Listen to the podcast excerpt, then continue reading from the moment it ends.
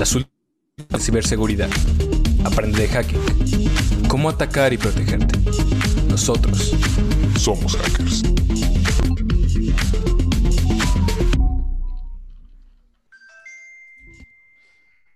Bienvenidos al quinto episodio de Somos Hackers. Eh, con nosotros está Luis Elizondo, experto en Blue Team en Pentesting, David Dimas, uno de los expertos nacionales en ciberseguridad, eh, incluyendo pentesting, eh, temas de defensa cibernética, eh, estándares internacionales, etc. Y José Torresillas, el ex director de seguridad de Axtel y de Cemex y uno de los ejecutivos con más experiencia en el área.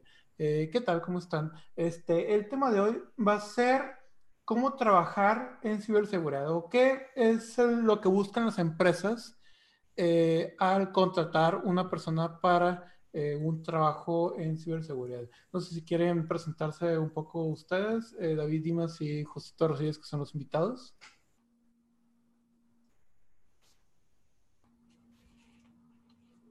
¿Están muteados? ¿Pueden desmutearse?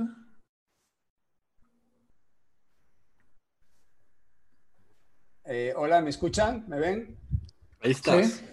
Ok. En primer lugar, buenas noches a todos. Pablo, muchas gracias por esta amable invitación a tu foro, a tu evento y con mucho gusto eh, me presentaré. Eh, llevo 30 años en el mundo de seguridad informática. Estuve 19 años en CEMEX Central como Chief Security Officer a nivel global.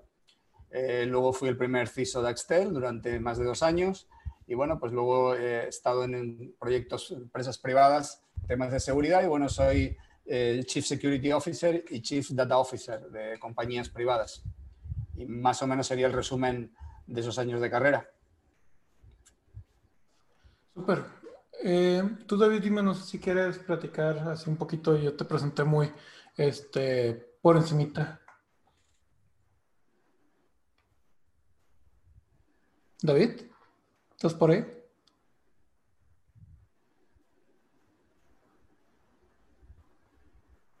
Pues bueno, entonces vamos a continuar este, con el tema. Eh, en ciberseguridad, como muchos saben, es un área muy nueva eh, que definitivamente tiene mucha área, ¿no? De hecho, es una de las áreas más crecientes en temas laborales, este, pues en los últimos años, ¿no? Con, con todos estos temas nuevos.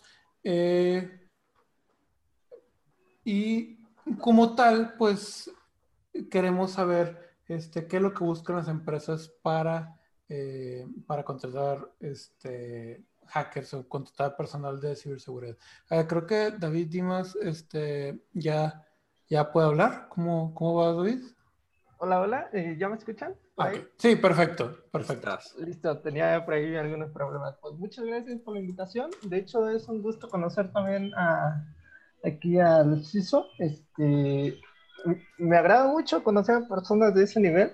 Gracias. Este, en cuanto a mí, pues este, llevo toda la parte de ciberseguridad y haciendo implementaciones, como bien decías, haciendo pentest eh, a nivel este, militar, eh, instituciones bancarias. Este, básicamente ese es mi, mi perfil, estar este, tanto atacando como defendiendo. Es cierto que muchas empresas y muchas personas tenemos ese concepto de que o eres uno o eres otro, pero eh, en esta época que estamos viviendo sí es bastante necesario estar de ambos lados para entender qué es este tema de ciberseguridad a, detalle.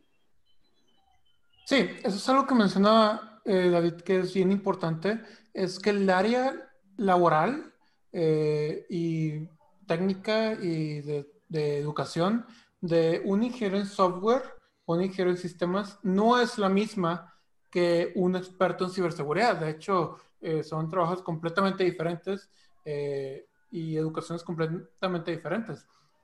Si pones a un ingeniero en sistemas a proteger un área informática, eh, pues, ¿tú qué opinas, Jesús? ¿Qué, crees que pasaría? Ahí está el, dilema de quién fue primero el huevo o la gallina. Mira, vamos a ver, en seguridad informática se dan cosas muy eh, curiosas. Por ejemplo, como tú decías, informática está dividida en dos áreas principalmente. Una es operación y la otra es todo el tema de procesos. Eso es, y, va a ser así durante muchos años por lo menos. Entonces, la gente de procesos básicamente son programadores, son gente que atienden a los intereses del negocio de las compañías, pero desde el punto de vista de procesos. En cambio, la gente de ingeniería, pues son los eh, famosos hardwareeros, eh, los de los fierros y demás. Entonces, buscar el punto de convergencia de quién es mejor para quién a la hora de ser un CISO o ser un experto en seguridad informática es complicado.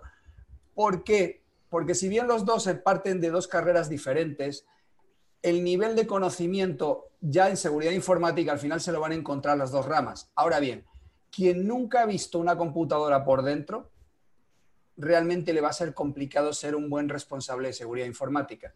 Es decir, los que hemos cacharreado mucho con las máquinas, hemos desarmado, hemos roto, hemos quemado, hemos destrozado y hemos vuelto a armar, realmente tenemos más constancia y conocimiento de lo que significa la seguridad informática. Por ejemplo, otra de las aberraciones que yo me encuentro son, está de moda, que fiscalistas, abogados, muy buenos, no digo que no, se meten en temas de cibercrimen y de repente te los encuentras como CISOs en compañías. Eso es una aberración porque esa gente no conoce de la tecnología a nivel base. Pueden estar de acuerdo o no conmigo, es indistinto. La realidad demuestra que esos son gente especialista en procesos de negocio fiscal, financiero, legal, que han ido evolucionando hasta ser un CISO. Entonces te encontramos por ahí auditores contables financieros con un montón de certificaciones, pero que a la hora de la verdad, a la hora de los madrazos, tienen que subcontratar a verdaderos expertos que resuelvan los problemas que tienen. Y ahí es donde entramos nosotros, gente como tú, Pablo, como David, gente que está todo el día en la batalla contra el enemigo.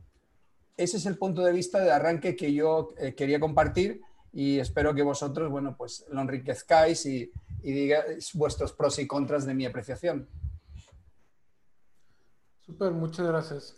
Eh, ok, entonces, este, este es un foro relativamente libre, entonces eh, David, Jesús, que, que tu primera vez con nosotros, eh, son libres de interrumpir, de hablar, de compartir lo que quieran en cualquier momento. ¿sí? Aquí no es, este, no vamos por slides, es, una conversación 100% libre. Ok, dicho eso, eh, ¿ustedes qué opinan de, primero que nada, la formación de un experto en ciberseguridad? ¿Cómo un experto de ciberseguridad nace? ¿Verdad? Este, he visto mucho en redes sociales que hay mucha desinformación del tema, ¿no? Algunos piensan que un experto en ciberseguridad necesariamente tiene que venir del cibercrimen. O sea, literal, hay personas que piensan que si no pisaste la cárcel, eh, como Kevin Minnick, por ejemplo, este, no vas a ser un experto en ciberseguridad, o si no eres anónimos, ¿verdad? Mientras que otras personas piensan que un hacker nace, no se hace, que a mí se me hace un poco ridículo, siendo que, eh, pues tú preséntame un bebé que salga de, la matriz sabiendo eh, informática avanzada, ¿verdad? pero, pero, ¿ustedes qué opinan? ¿Cómo se crea o cómo nace un hacker, este, fundamentalmente hablando? ¿Cómo, cómo empiezan su educación? Mira, yo hablaré de mi experiencia. Yo Empecé estudiando robótica, luego me hice director de seguridad de empresa por la Universidad Pontificia de Comillas de Madrid, con lo cual tengo dos carreras, tengo seis másters, y eso en el mundo de la ciberseguridad te puede servir como una base para tener capacidad de aprendizaje. La realidad es que yo me metí en esto por necesidad. Es decir, yo conocía los minis, My Friends, los AS400, los sistemas 36, los minibugs, los sistemas 9000 IBM, y me di cuenta de que la conectividad entre ellos podía ser interceptada con un analizador lógico, eh, que era una especie de osciloscopio y tal para medir qué estaba pasando en las comunicaciones.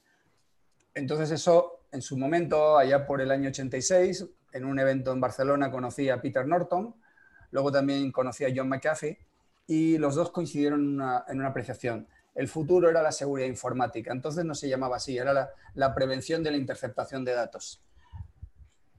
Avanzando en el tiempo, volviendo al, mundo de los años de, este siglo, nosotros tenemos que tener claro de que hay muchos planes de estudio, que algunos son divergentes, y que mucha gente, por desgracia, comete el error de estudiar por marca. ¿A qué me refiero? Ves un currículo y es certificado CISA, perdona, eh, en Cisco, en no sé qué, Cisco, no sé cuánto, Cisco, Cisco, Cisco, Cisco. Perdona, eso no es un CISO o eso no es un experto en seguridad informática. Eso es un operador cualificado, certificado por un fabricante. Eso hay que dejarlo muy claro. Entonces yo estoy viendo en muchas eh, empresas que están buscando un CISO certificado en Cisco. Y bueno, y si no es Cisco, y si es Palo Alto, y si es Acronix, por ejemplo, otro fabricante de hardware, ese es el problema que tenemos. Hemos confundido el ser certificado en un fabricante con el tener una certificación de seguridad.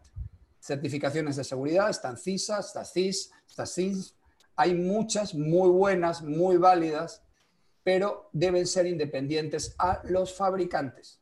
Cuidado. ¿Por qué? Porque la visión del fabricante es que el operador sepa manejar sus sistemas, no que comprenda el negocio, que no comprenda en lo que es el gobierno corporativo. Entonces, por ejemplo, una certificación como CIS te da los alcances de gobierno corporativo. Pero claro, si un abogado estudia un CIS y lo aprueba, que conozco muchos casos, sí, es un CIS, pero no es un CISA o no es un CISO. Cuidado con esto, porque hay mucha gente, es como si yo me meto a estudiar una maestría en medicina, la puedo sacar, claro, me presento al examen, pero yo no soy doctor.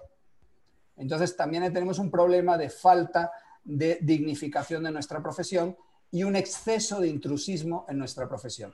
Hay gente que no tiene nada que ver con tecnología, y tú lo has visto, Pablo, muchas veces en las empresas cuando lo visitas, que la persona de eh, responsable de informática es un administrativo que ha llegado a más o es alguien de legal que se ha aprendido un software de gestión de lo que tú quieras y luego se aprendió un software para atacar sistemas y se cree el experto del mundo mundial. Y eso no es un CISO, eso no es un CDO, eso no es un Chief Security Information. Eso es alguien con capacidades avanzadas pero ahora bien, cuando lo ves en un terreno de combate real, donde se te caen las redes, donde el ransomware te, destroza las bases de datos, donde se te caen las comunicaciones, donde el proveedor de Internet no da, señales, donde tienes canales colapsados, ¿qué haces? Para eso tienes que estar preparado, para esos momentos. Entonces, lo que, yo, lo que yo estoy viendo hoy en día es que hay mucha gente muy certificada en cosas pero no en la operación de dentro del centro de cómputo ahora de defenderlo frente a ataques diversos. Y eso es mi opinión personal. O sea, en resumen, ser, estar muy bien certificado en un fabricante no te da atributos para entender la problemática que debes tener un responsable de seguridad informática. Que sí te ayuda, cierto, pero también hay aspectos como eh, prevención del fraude, eh, detección del lenguaje no verbal, interrogatorios, ciberterrorismo, eh, hacktivismo, contraespionaje electrónico, don de gentes, capacidad de comunicación con la alta dirección, saber vender a la alta dirección los proyectos, saber gestionar un proyecto, saber interactuar con el PMO de la compañía. O sea, todos estos valores, una certificación no te los da. Eso lo tienes que ir aprendiendo. Ok, Bien interesante. Entonces, eh, aquí acabamos de escuchar el punto de vista de un CISO, es, decir, un ejecutivo en temas de seguridad de la información. Es muy interesante porque lo que dice es verdad. No es lo mismo ser eh, el directivo que maneja la seguridad de una eh, corporación a ser la persona que opera alguna parte de esa operación de seguridad. Digamos, un eh, experto en Cisco, un experto en Palo Alto, eh, definitivamente no necesariamente, no tiene que tener el mismo, la misma educación o los mismos tipos de certificaciones uno que otro. Eh, ahora, de otro punto de vista, no sé si tú, David, este, nos quieres dar tu punto de vista sobre esto, que tú tienes un poco más de experiencia en el lado operacional este, más bien en el lado de meterte ya con, con fabricantes y cosas así. Este, ¿Tú qué opinas? Eh, en esta parte coincido mucho con Jesús, ya que este, he visto algo muy interesante en la parte técnica, y es que todas las personas que están certificadas, como bien mencioné en Cisco, en cualquier otra tecnología, únicamente se enfocan en que funcione. Mientras funcione, yo hasta ahí ya terminé mi, mi trabajo. Pero cuando les preguntas, ok, ¿y la seguridad? ¿Cuáles van a ser los procesos o qué políticas de cumplimiento vas a integrar tú? Es cuando ellos dicen, pues es que mi papel termina hasta donde pues, ya está funcionando la solución, ya la empresa ya está operando, ya integraron, ya se adaptó y pues hasta ahí ya terminé. Pero ya cuando les preguntas sobre ciberseguridad, sobre, por ejemplo, un marco de, de, este, de cumplimiento, te dicen, pues es que no, pues no, eso, ese ya no es mi perfil. Y coincido mucho con él porque entrar a ciberseguridad no es simplemente estar certificado en 100, 100 tecnologías, por ejemplo, sino entender a detalle qué es este, cómo se rige eh, la alta dirección, cómo se va a regir eh, toda esta zona de cumplimiento, cómo vamos a aplicarla, cómo vamos a responder cuando este, exista una situación de, que exponga la información o que exista una brecha de seguridad, como hoy en la tarde sucedió con lo de Twitter, este, ¿cómo una persona técnica pudo responder o, o se hubiera imaginado responder ante una situación donde literalmente más de 300 y tantas personas cayeron en, esa, en ese scam? Pero ¿qué fue lo que dijo un, algún CISO de ahí de, de Twitter? Pues vamos a suspender la, la, opción de que todas las personas con cuentas verificadas puedan publicar este, o seguir publicando y hasta ahí terminamos y vamos a validar qué es lo que sucedió.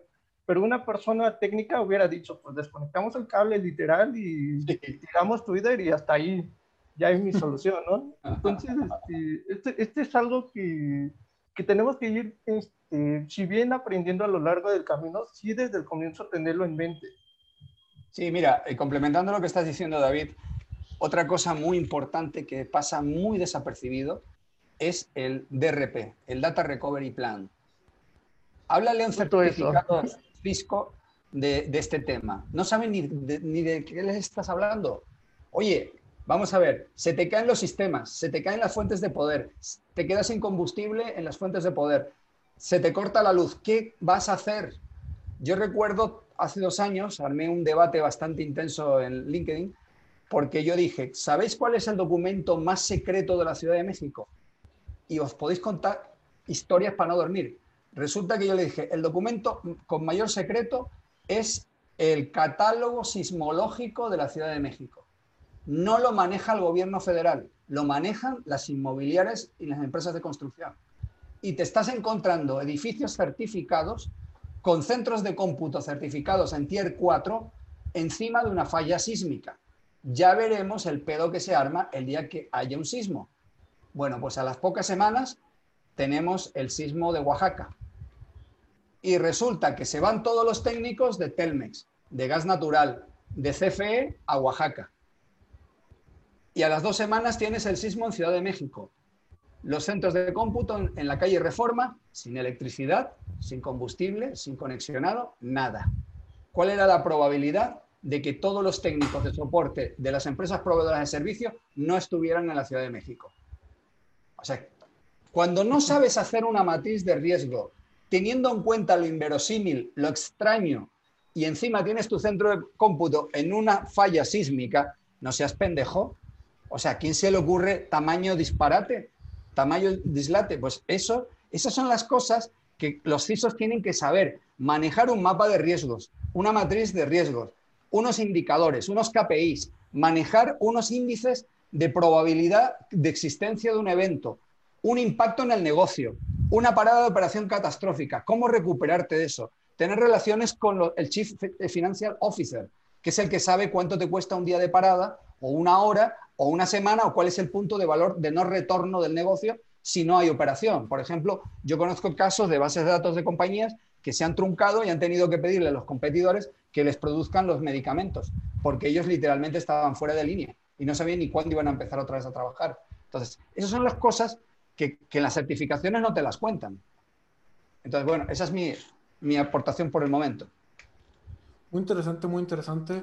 Este, aquí se acaba de enterar eh, Radio Martínez, experto en desarrollo seguro este, y auditoría en código. Hola, este, Rodrigo. Hola, Jesús. Eh, estamos hablando de cómo se crea un hacker? ¿Cómo nace un hacker? Eh, más bien un hacker, un experto en ciberseguridad, más que un hacker, ¿no? Es Justo, este, justo te iba a decir de cosas. Sí, ya sé, ya sé, ya sé. es el hábito. Este, Luis y Rodrigo, eh, ¿ustedes qué, qué, opinan de eso? ¿Cómo, ¿Cómo nace un hacker? Este, ¿Qué opinan de lo que ha dicho este, Jesús y, David Dimas? ¿no? Creo que, creo que los hackers no nacen. O sea, en realidad, o los hackers o los expertos en nada, o sea, no solo en ciberseguridad, sino en prácticamente ningún, ningún área, este, sea informática, no informática o cualquier cosa que, hagamos, no, no naces siendo experto. O sea, te haces experto. ¿Cómo te haces experto? Eh, más allá de todo lo que puedas estudiar, con experiencia. O sea, creo que vamos como muy de la mano las, las cosas que, que he escuchado. Este, o sea, cuáles son las probabilidades, este, qué son las cosas que vas haciendo, este, cuáles son las cosas que te van pasando, porque en realidad muchas veces aprendes más de los errores que de cualquier libro o de cualquier cantidad de libros. O sea, algo, algo que, que, me ha tocado a mí, por ejemplo, es que, o sea, literal, cuando llega una persona nueva y me pregunta, oye, no, pero es que cómo aprendiste eso, y pues fue a base de, a base de caídas. O sea, a base de madrazos. Exactamente. O sea, y, y, entonces, por ejemplo, cuando tú hablas o cuando tú quieres aprender algo, muchas veces es más fácil preguntarle a alguien que ya pudo haber pasado por esas situaciones que ponerte a investigarlo en, en, Google o algo así, ¿no? Porque, o sea, no solamente te va a decir cómo se resolvió o cuáles son las posibles opciones o alternativas, sino que te va a decir, mira, a mí me pasó esto, esto y esto, y entonces está, eh, están sucediendo cosas así y así y así, ¿no? Entonces, este, justamente creo que la parte de experiencia es en, realidad lo que forma a la, a la gente, o sea, en realidad esta parte de experiencia es lo que, lo que hace que una persona se vuelva se vuelva un pro, se vuelva un crack y, y, que en realidad pueda tener como mucha más movilidad. Este, nadie definitivamente nace sabiendo todo, este, es más, posiblemente la gente nace sabiendo nada prácticamente. Y a partir de, de cómo vas avanzando, es conforme vas, eh, pues vas agarrando, agarrando callo. Sí, de, hecho, complementando lo que dices, Rodrigo, a mí yo me acuerdo hace, mm, pues creo que fue en el 2003-2004, yo contacté con unos gringos que eran los creadores de Phonestone. Y bueno, yo llevaba una leyenda negra que producto que yo probaba de alto nivel lo compraba McAfee y esa no iba a ser la excepción. Entonces, eh, realmente no había nadie en Palo Alto que pudiera llegar al nivel 3 o 4 de soporte que yo necesitaba. De hecho, Pablo Garza del TEC de Monterrey y un servidor éramos los únicos en México que conocíamos esa herramienta. Claro, Foundstone costaba la licencia sin IPs 200 mil dólares. Eso no se lo podía permitir casi nadie. Nosotros en Cemex teníamos de las pocas licencias de México y teníamos rango abierto de IPs libre, con lo cual podíamos ayudar a quien nos diera la gana a resolver situaciones críticas. ¿no? De hecho, muchas veces ayudamos a empresas en su momento para resolver situaciones porque ellos no se podían permitir esa tecnología. Y sí te puedo garantizar una cosa, era frustrante que de repente había un cambio, un parche en el sistema y realmente te tirabas horas, noches enteras en vela hasta que aquello funcionaba o simplemente creabas una plantilla de IPs le dabas enter y tirabas toda la red de la compañía abajo. Entonces, hay que echarle valor en esta vida. Tú te estás riendo, Rodrigo, creo que también usando Nessus o alguna herramienta como Qualys habrás hecho alguna diablura de estas, ¿no? Que te equivocas y en vez de meter 18 puertos para escanear, metes los 65.346 y colapsas todo el ancho de banda. y luego desconectas el cable, reseteas la máquina, lo vuelves a conectar y vuelve a empezar porque repite en el último lugar donde se quedó. En fin, este tipo de cosas altos niveles eh, suceden. Pero volviendo a, la realidad, eh, hay que ser humildes para aprender a base de golpes, reconocer cuando te equivocas, tener el argumento de alta dirección para decir, señores, la cagué, pasó esta situación, pero eso es base del aprendizaje. Y por desgracia, en muchos departamentos de tecnología, en vez de premiar los fracasos, lo que hacen es sancionar los fracasos. Luego la gente actúa muy cobardemente con miedo y no se arriesgan. Utilizan los escáneres por defecto, las configuraciones básicas y no se meten a lo avanzado. Entonces tú, por ejemplo, haces un escaneo de puertos en una red, pero omites el 1348 que es el de TCP/IP, perdona, el de SQL, o 1346, creo que, que es uno de estos. Y no te das cuenta de que no tienes SQL en tu empresa. Y resulta que tienes todos esos puertos abiertos. ¿Qué significa? Que te están colocando un backdoor por alguna parte. Entonces, si no tienes esa capacidad de análisis ante lo que tienes delante, aunque lo, lo hayas leído mil veces, si no eres capaz de abstraerte frente a un informe técnico y darte cuenta de lo que necesitas mejorar, pues no sirve de nada. Hace años estaba de moda que auditoras grandes utilizaban Nessus, te lo lanzaban contra un rango de IPs y te daban un informe automático. Ese informe tenía el 99% falsos positivos. ¿Qué valor me daba eso? Nada, ninguno. Entonces, como decías Rodrigo, como decías David, tenemos que venir desde abajo picando piedra, aprendiendo de nuestros errores y también eh, siendo humildes para seguir aprendiendo, porque lo que hoy aprendes, mañana no te sirve de nada, pero sí te sirve para seguir avanzando. Eso que dijiste ahorita de, que hay que ser humildes para creo que es algo, es como una característica que yo he notado en mucha gente de tecnología, que siente que sabe todo y que entonces este, no, eh, no aceptan cuando les, les muestras un error o, cuando, o que no aceptan cuando les dices como, no, espérate, es que no lo estás haciendo bien. O sea, yo me he encontrado mucha gente, mucha, mucha, mucha gente en, en industria que dice, no, pero es que, o sea, ¿cómo me estás diciendo que yo estoy haciendo las cosas mal? Sí, ah, yo soy el dios Exacto, o sea, y yo soy, y, yo nunca me equivoco y entonces hace cuenta que soy una máquina, este, y cuando no es cierto, ¿no? O sea, cuando en realidad eh, me gustó mucho como lo dijiste, de, de, que esa parte de humildad para poder saber y reconocer que tuviste un error, para entonces poder aprender de ellos en lugar de este, decir, no, soy, soy un semidios y a mí nunca me pasa nada, ¿no? Pero sí. y, mira, te voy a complementar un, detalle. Cuando yo instalé por primera vez Foundstone, que, que, aquello instalarlo era un dolor de cabeza porque tienes que instalar cliente de SQL, servidores SQL eh, en, en una computadora muy potente, resulta que a la primera me funcionó todo. Digo, uy, algo hice mal pues lo que hice mal fue marqué full port scan. Entonces, tú imagínate un escaneo a, no sé, 40.000 IPs, 60.000 IPs con todos los puertos. O sea, en media hora me estaban mentando la madre desde China. Fíjate lo, fíjate lo que te digo. Y, y, sí, efectivamente, por defecto estaba configurado hacer escaneo a los 65.000 puertos y llevándose todo el ancho de banda y con sus procesos, 128 subprocesos, con lo cual iba aquello a cada 128 IPs por 128 IPs, con lo cual todo el ancho de banda colapsado. O sea, yo sé lo que es meter las patas hasta el fondo y lo reconozco y no se me caen los anillos por eso. Pero el problema es que cuando te encuentras situaciones así dentro de la organización y los responsables se callan. Entonces tienes que tener la capacidad de interrogatorio en, a nivel stealth para darte cuenta quién te está mintiendo y dónde está el área de oportunidad que no te quieren contar. Porque mucha gente es muy cabrona en las compañías. Hacen cagadas y no te lo dicen. Entonces tienes que tener capacidad de auditoría, herramientas en tiempo real para detectar las desviaciones dentro de la red, para definir un marco posible de dónde vienen los problemas. Si no tienes esa capacidad de extracción, estás jodido. Estás jodido. Esto que acaban de comentar es muy importante. Eh, justo la humildad eh, es el primer punto para evitar las brechas de seguridad y, es muy cierto. Eh, las personas que se sienten dioses siempre te van a decir que son lo más seguro del mundo, pero básicamente son los que más brechas de seguridad tienen. Algo que me pasó hace algunos meses, eh, una institución, eh, no voy a decir nombres, pero esta institución tenía una tecnología que le permite identificar este, literalmente hace un escaneo de toda la infraestructura y permite identificar en qué punto es donde está fallando la, el proceso, la comunicación, algo. Y tenemos ahí un tema con una aplicación y nos decían, es que es tu servicio, tu servicio es el que está fallando.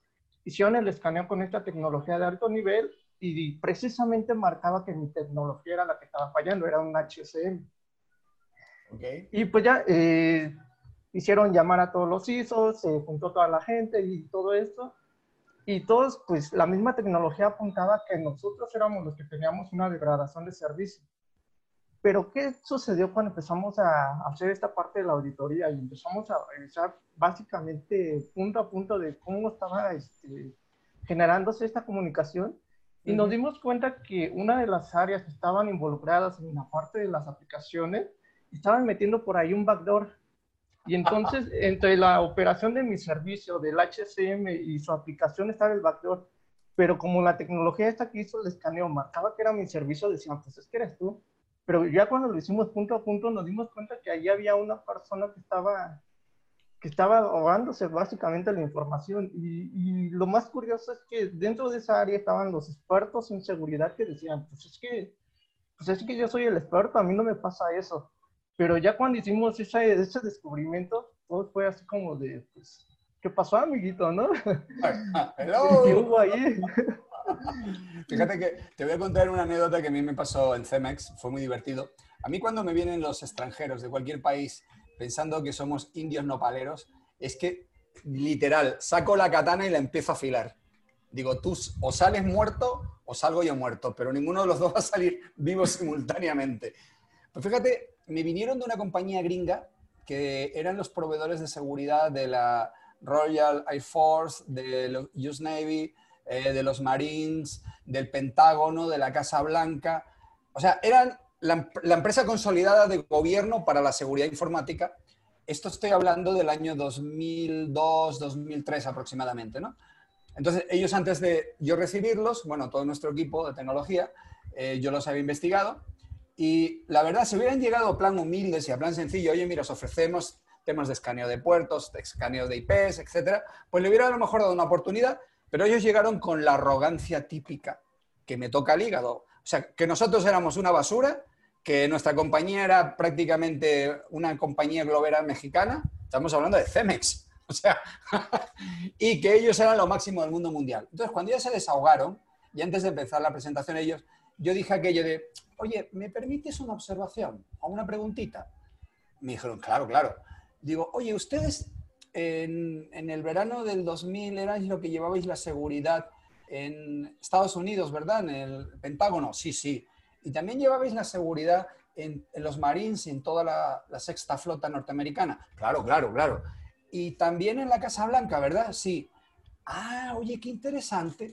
O sea que ustedes eran los responsables de la seguridad informática norteamericana cuando les atacó el virus el código rojo.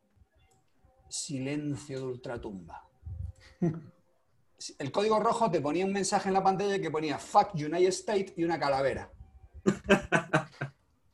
Búscalo, búsquenlo. Bueno, esos tipos les cambió la cara, eran como siete, ocho personas, y dice uno de ellos, así con voz media mariconada, oye, ¿podríamos continuar aunque no nos compres nada? Digo, sí, hombre, te quedan 50 minutos, así que tú mismo. o sea, mm, eh, del enfrente de él estaban ingenieros, expertos en telecomunicaciones, y ellos venían con su arrogancia típica. Y eso lo he visto yo mucho con muchas auditoras financieras que hace 20 años vieron el negocio en ciberseguridad y se pasaron a la ciberseguridad y ahora operan cobrando 30, 40, 50 mil pesos por IP y teniendo a becarios ejecutando escaneos, automáticos. Con lo cual te dan un libro de mil páginas, que eso no se lo lee nadie, con un informe que no sirve para nada. Sí o sí, mis estimados. Sí, de hecho, este eh, una de las empresas esta semana me preguntó, ¿por qué la vez pasada me hicieron un pentest y ese mismo día ya tenían los resultados? Y tú me dices que me lo vas a tener en una semana. Lo bueno, pues es que... El correo en listo. Lo que, exactamente, lo que genera la, la, esta, la solución automatizada y listo. Pero ¿sabes cuántos falsos positivos va a ir ahí de por medio? Escaneos al vapor. sí. Y, fue curioso porque, pues es lo que yo les comento, yo me voy a encargar de revisar paso a paso, punto a punto, para evitar y quitar todos estos falsos positivos y decirte dónde estás vulnerable. Te voy a hacer las pruebas de concepto, voy a hacer ahí varias cosas. Vamos a ver la parte de cumplimiento para hacer ese match, que la solución no te lo hace tal cual de acuerdo al marco legal de la empresa. Y por eso me voy a tardar más tiempo. Y fue como de... Nos pues, está indicando aquí Pablo que nos estamos desviando de, del punto del meeting. no, está, está, muy interesante la plática, pero, pero, pero vamos a, encaminarlo un poquito. Este, ok, entonces, resumen de lo, que, de lo que hemos hablado. Básicamente, certificaciones de fabricantes no es lo mismo que ser un experto en ciberseguridad. Exacto. Tienes que saber de manejo de riesgos, tanto como, como manejar cosas técnicas, como manejar eh, temas sociales. Eh, tienes que ser humilde para aprender con, su, con experiencia. Y, y, tienes que identificar este, los errores pronto y corregirlos este, y un poco de, de identificar la arrogancia este, y bajarlos cuando, cuando es necesario, ¿verdad? Alguien arrogante. Ese que yo también me he topado con, con personas así, este, específicamente personas de áreas de sistemas que piensan que son dioses porque llevan 15 años como ingenieros de sistemas y pues claramente ingeniería en sistemas no es lo mismo que eh, ciberseguridad. Exacto. Pero eh, tomando esto como punto este, inicial, ¿verdad? Este, ahora sí, ya vamos ya vámonos a lo concreto.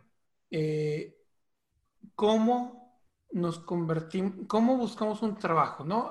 Este, ahora, con esto me refiero, eh, ¿qué perfiles busca una empresa? Porque en la realidad es que la ciberseguridad no es eh, como, no sé, este, no es como, como ser contador, ¿verdad? O sea, este, la, la ciberseguridad es más como ser un doctor hay doctores eh, muy especializados, pero inmensamente diferentes unos de otros, ¿verdad? Es más, tanto así que puedo apostar que la experiencia tuya de Jesús y la experiencia de David, de Dimas y de Luis y mía eh, podrían ser completamente diferentes eh, por diferentes áreas en las que nos especializamos, ¿no?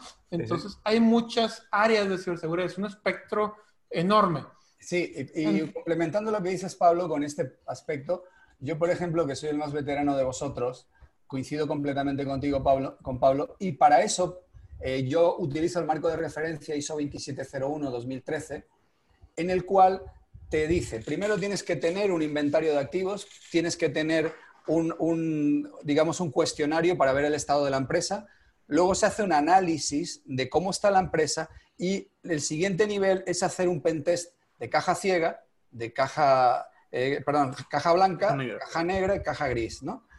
Y lo siguiente es una interpretación de resultados, una matriz de riesgos, un eh, impacto en el negocio, con lo cual la metodología que yo uso ahora mismo es universal, porque me da igual trabajar con Pablo, con Luis, con Rodrigo, con David, porque cada uno de ellos aporta su valor en una parte dentro del proceso del ciclo de vida de la seguridad. Y eso es muy importante, o sea, no estamos, o por lo menos yo no estoy cerrado a ningún tipo de tecnologías siempre y cuando sean las que tiene el cliente. Por ejemplo, todos conocemos más o menos lo que es un firewall. Todos conocemos más o menos lo que es un Intrusion Prevention System. Todos conocemos lo que puede ser un NAS, un sistema de almacenamiento. Y me da igual trabajar con alguno de vosotros, pero yo sé que si en una compañía les entra un, ransomware y el sistema NAS de backup queda encriptado, toda la información se ha perdido porque tienen las bases de datos en los servidores online cifradas y los backups están cifrados. Con lo cual es irrecuperable la información. ¿A dónde voy con esto? Que si hubiera una política de seguridad donde hubiera un estándar de seguridad de backups, donde se dijera que los backups tienen que ser full backup, pero salvaguardándose cada 15 días, cada semana, cada mes, una copia. Si hubiera un ransomware, se puede hacer un rollback del proceso. Y fíjate que ya no estoy hablando de tecnología, estoy hablando de la mecánica del deber ser de la operación de gobierno corporativo. Ok, entonces básicamente lo que dices es que antes de ser hacker, antes de ser forense, antes de ser eh, antes de nada, tenemos que saber la metodología. Sí, y tienes que saber el cliente cómo está, con tres, datos básicos. Un inventario de activos, un sí o no si tienen políticas de seguridad y luego en tercer lugar si tienen sistema de respaldo. Ya con eso te da un perfil en fast track de cómo está la salud digital de esa compañía. Otra cosa que... Dime. otra cosa que me gustaría agregar, quizás antes de pasarnos como a la parte técnica, porque la pregunta era como de, este, cómo vas y buscas un trabajo de ciberseguridad. y esto creo que, creo que no solamente aplica para ciberseguridad, sino aplica para casi cualquier trabajo. O sea, un tema que es muy importante es, tus actitudes y aptitudes. Ah, ¿no? claro. O sea, la parte técnica y las cosas que pudieras aplicar de forma, este, de forma informática son cosas que puedes aprender. O sea, es entrenamiento. Literalmente te capacitas y pues ya quedó, ¿no? O sea, pero en general las actitudes y las y, y tus formas de, de cómo actuar y de cómo tomar el trabajo, creo que es algo muy importante. O sea, no, no porque sepas y te, y te hayas devorado libros y certificaciones, pero por ejemplo, si eres una persona este, floja o si eres una persona a la que no le interesan las cosas o si eres una persona que solamente trabaja por dinero o cosas de ese estilo, posiblemente sea más difícil. Entonces, o sea, creo que más allá de, de solamente como enfocarnos o revisar la parte técnica, eso es una, es una cosa muy importante. ¿no? Y sí, Sí, estoy de acuerdo y contigo. de- si la de- de persona hecho, es ah, arrogante, sí. afrentosa, es mamona, se cree el dios del universo de la tecnología, probablemente esa compañía tenga áreas de oportunidad graves por la, la vanidad de esa persona. Y Sí, ustedes de hecho, que están- este, le- les voy a platicar un- un- una pequeña historia breve de cómo yo inicié ya a nivel profesional la parte de seguridad. Perfecto. Anteriormente yo tenía el skill sobre eh, hardware, literalmente trabajar con sistemas embebidos y todo eso, y diseñaba software. Pero cuando yo intentaba in- ingresar al área de seguridad, pues me decían, es que tu perfil es más adaptado a ser un programador, a hacer toda esta parte de, de código seguro y todo eso, o literalmente métete a los sistemas embebidos.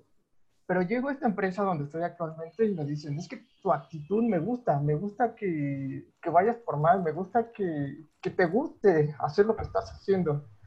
Y ellos me dan la oportunidad a mí y a partir de ahí me dicen, mira, este va a ser tu plan, ponte a estudiar y vamos a evaluarte.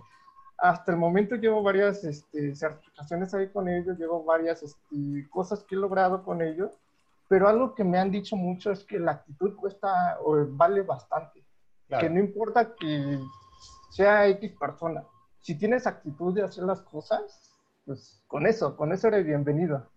Y es algo que todos los que estamos iniciando, no solamente en ciberseguridad, sino en cualquier otra área, debemos tener en cuenta. Si tienes actitud, básicamente lo vas a lograr todo.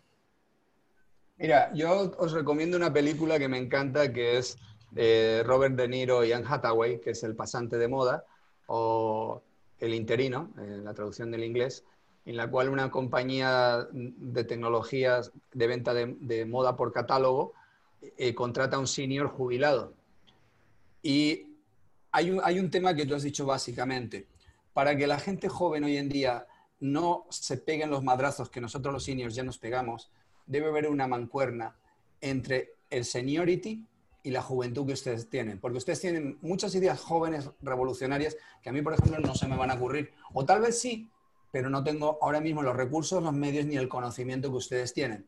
Y a su vez, ustedes se lanzan al ruedo sin saber si el toro tiene los pitones afilados o si el toro está cojo o si no hay toro. Entonces, hay que, hay que crear una mancuerna en equipos mixtos de trabajo en los cuales, eh, por ejemplo, yo ahora me estoy dedicando principalmente a gobierno corporativo, pero yo antes, cuando tenía vuestra edad, era un, era un pinche hacker, así os lo digo.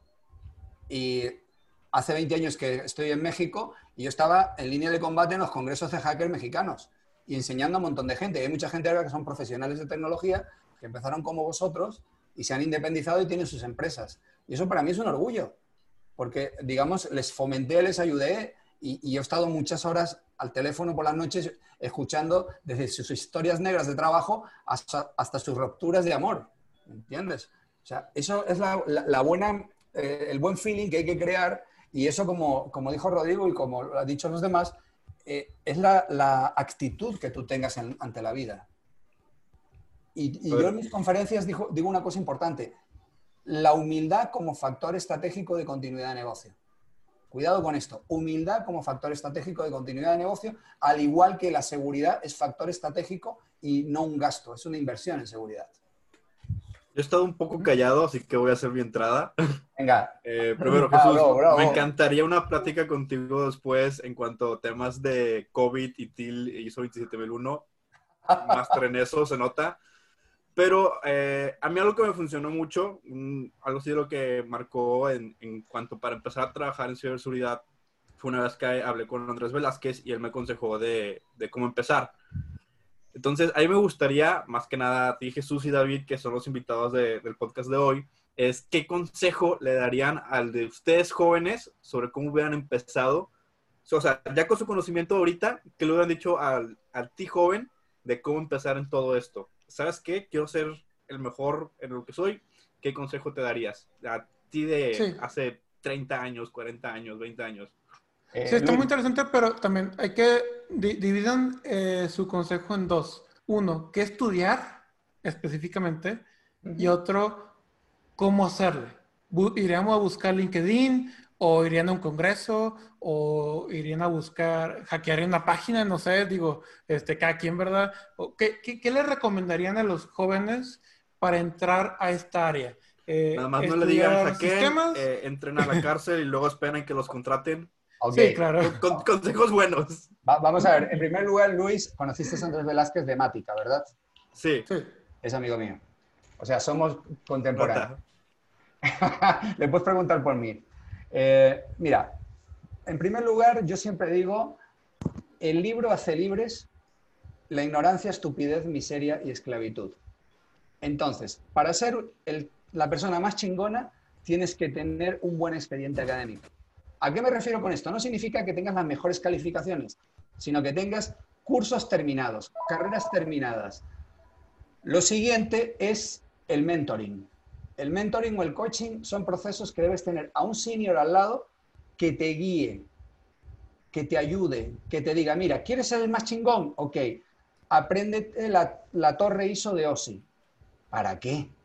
Sí, tienes que saber las capas de la torre ISO de OSI para cuando quieras hacer un hackeo, tengas claro qué es un hackeo a nivel de capa 2, a uno de capa 7, a uno capa de aplicación, para que entiendas cómo funcionan los firewalls de aplicación. Porque si no sabes eso, estás jodido. Conoce de memoria los protocolos TCP/IP, de memoria. Conoce los protocolos industriales, si te vas a meter a seguridad industrial, en IIoT, por ejemplo. Es decir, busca la información que te complementen tu día a día. Y obviamente trabaja, de ser posible, en aquello que al mismo tiempo que trabajas, te sigue enriquecimiento tu conocimiento sobre lo que quieres aprender.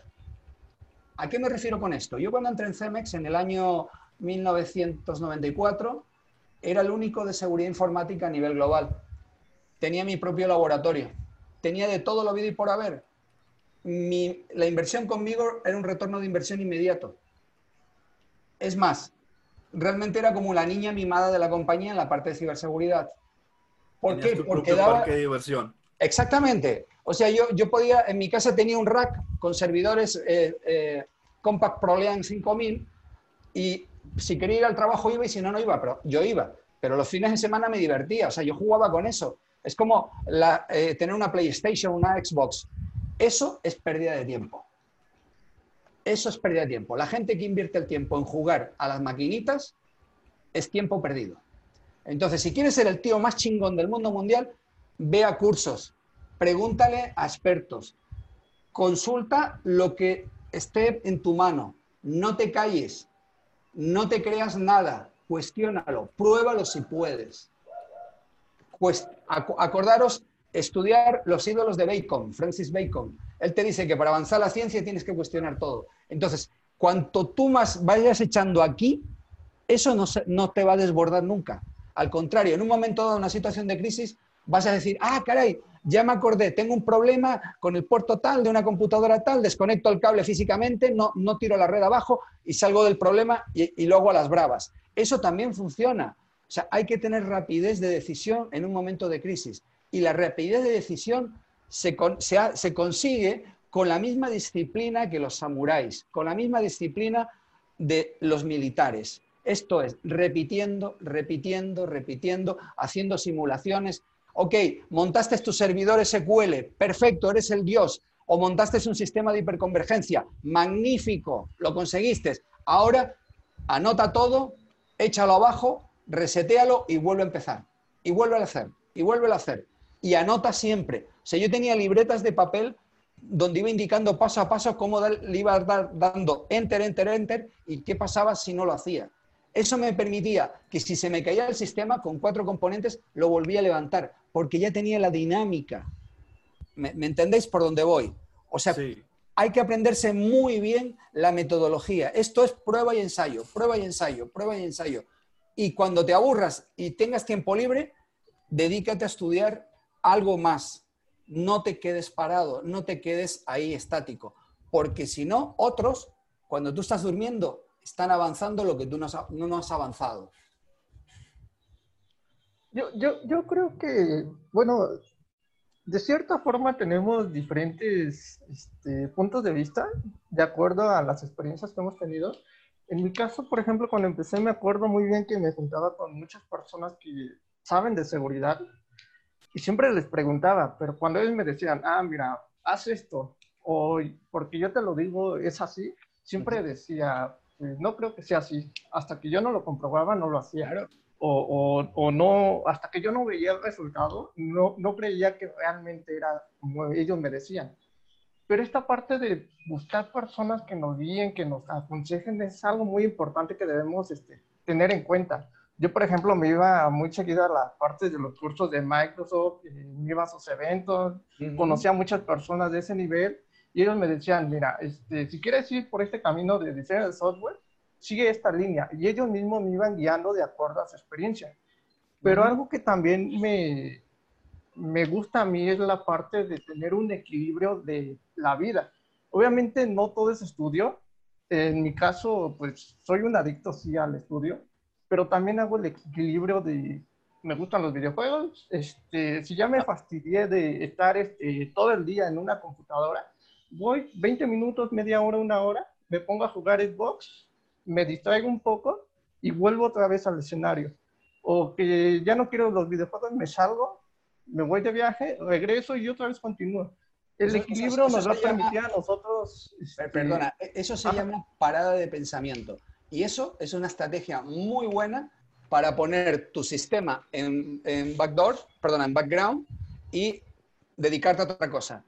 Y en ese momento seguramente aparecen las mejores ideas. Yo recuerdo tiempo atrás, eh, bueno, años atrás, que yo me iba con mis amiguetes de fiesta a una discoteca y en mitad de la discoteca me voy a sacar una libreta y empezar a anotar y me preguntaban, bueno, ¿y ese qué está haciendo? No, es que me acabo de acordar algo que dejé pendiente o que tengo que hacer para mejorar no sé qué cosa en, los sistemas de ahí de Cemex. Y, ese era yo. Y, y, eso que tú haces es muy bueno, es muy bueno. Hay que hacerlo. Hombre, si también te puedes ir con unas cuantas chicas a una playa, fantástico.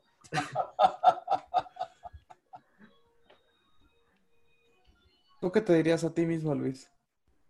Yo me diría, busque comunidad. Creo que en el último año he buscado mucha comunidad y eh, he conocido gente con mucho, mucho talento, gente extraordinaria, o sea, gente que dices, wow, tengo mucho de qué aprender. ¿Qué es lo importante de esto? O sea, siempre estar aprendiendo, estar practicando, también lo que comentaban de tomarse pausas es importante. No te frustres si de repente no te sale algo. Tómatelo con calma. No, no pasa nada. Ve y disfruta un rato. Eh, con, esto ya van dos veces, de hecho, que lo escucho el día de hoy. Eh, de hecho, dos, las dos veces por españoles. Documenta todo lo que estás haciendo, lo que estás aprendiendo. Créeme que de repente eh, te puede salir un problema y vas a decir, ah, es como la vez que hice esto, checas tu documentación, checa lo que hiciste y te va a ayudar a solucionar el problema cuando se presente. Entonces, eh, mira, por ejemplo, Luis, lo como que, Luis, complementando lo que dices, complementando lo que dices, y, ustedes que son gente joven, está habiendo un problema, un área de oportunidad grande en temas de seguridad informática con la gente que está haciendo las lagunas de datos. ¿Por qué?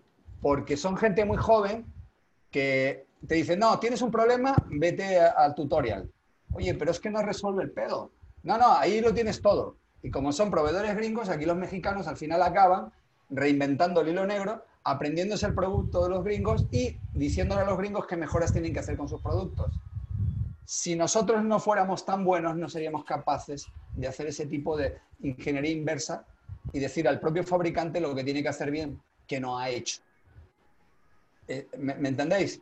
y eso está pasando ahora en, la gente que está haciendo lagunas de datos o, pantanos de datos o, mares de datos. Eso está ocurriendo. Cuando tú tienes que hacer convergencia de datos estructurados, semiestructurados o no estructurados, resulta que puede ser penoso, pero hay veces, como yo, yo lo, lo denominé, pozos de datos, montañas de información inaccesible, porque las queries ni funcionan, debido a errores de que el fabricante de los software de gestión no supieron eh, resolver. Y es un tema grave de fuga de información o de pérdida de información dentro de, las compañías. Perdona la, interrupción. Está bien. Ahora, eh, ya que dijeron, básicamente, pues hay que seguir aprendiendo, hay que estudiar, hay que este, buscar comunidad, un mentor a lo mejor, este, o meterse, por ejemplo, descansar, sí, por ejemplo, Jesús sugirió este, buscar un mentor, mientras que David eh, mencionó que es muy útil eh, irse a lugares donde hay comunidad, como por ejemplo los eventos de Microsoft que mencionaba, este, o también Luis mencionaba comunidades en línea en particular, este, aunque también en, presencial. Este, una vez que ya estudian un poco del tema, que para, de estudiar, este, hay que estudiar redes, hay que estudiar este, metodologías, hay que estudiar certificaciones, ¿cómo buscan a una empresa? Este, ¿qué, qué, qué, es la experiencia que han tenido ahí? ¿Usan LinkedIn o, o van y eh, en un congreso conocen a alguien y le dicen, oye, estoy buscando chamba? ¿O qué, qué, pueden platicar del tema? ¿no? Más que nada, que es algo que nos preguntan mucho en Latinoamérica. Este, por ejemplo, este, me topé un exalumno este, nuestro de Ghost, de hecho creo que tú le diste clase, Luis, este, que me contactó para invitarme una cerveza y el tipo es de relaciones internacionales, o sea, nada que ver con tecnología. Pero del curso resulta que estaban buscando una persona eh, de relaciones internacionales en Interpol, en Francia, y él era el único que entraba dentro del, perfil, que sabía relaciones internacionales y sabía de ciberseguridad, porque es Interpol al final, ¿no? Entonces, pues sí, se fue a Francia y todo. Pero yo siempre me quedé pensando, eh, achis, yo, a mí no se me hubiera ocurrido cómo encuentro esa oportunidad, ¿verdad? Este, ¿Ustedes qué se han topado este, en, en, esos temas? En cómo encontrar estas oportunidades. Yo les voy a dar, primero que nada, un consejo con colmillo. En el mundo del hacktivismo, eh, ser líder tiene muchos problemas hoy en día. Hay bandas de delincuencia organizada captando a jóvenes. De hecho, en el TEC de Monterrey han desaparecido alumnos, en Chihuahua han desaparecido alumnos. Entonces, por desgracia, lo mejor es, si eres el más chingón del mundo mundial, cállate, sé humilde, aprende. No destaques salvo dentro de tu compañía. Cuidado. Eh, la paradoja, por ejemplo, que hoy en día están buscando a CISOs al peso. Es decir, quieres que tenga licenciatura, dos maestrías, no sé cuánto, y luego que te van a pagar 20 mil pesos al mes, porque es una empresa que se dedica al tema del e-banking o, es una SOFOR, con lo cual sus activos de información en manos de alguien mal pagado. Esas compañías hay que descartarlas. Si ustedes quieren hacer carrera profesional, eh, deben hablar con seriedad, hacerse valer. Y yo sé que hoy en día os vais a encontrar que la frontera de la edad también puede ser un limitante en un momento dado para encontrar un buen trabajo, pero hay que ser humildes. O sea, no lo veáis que estáis limitados económicamente, sino las posibilidades de crecimiento.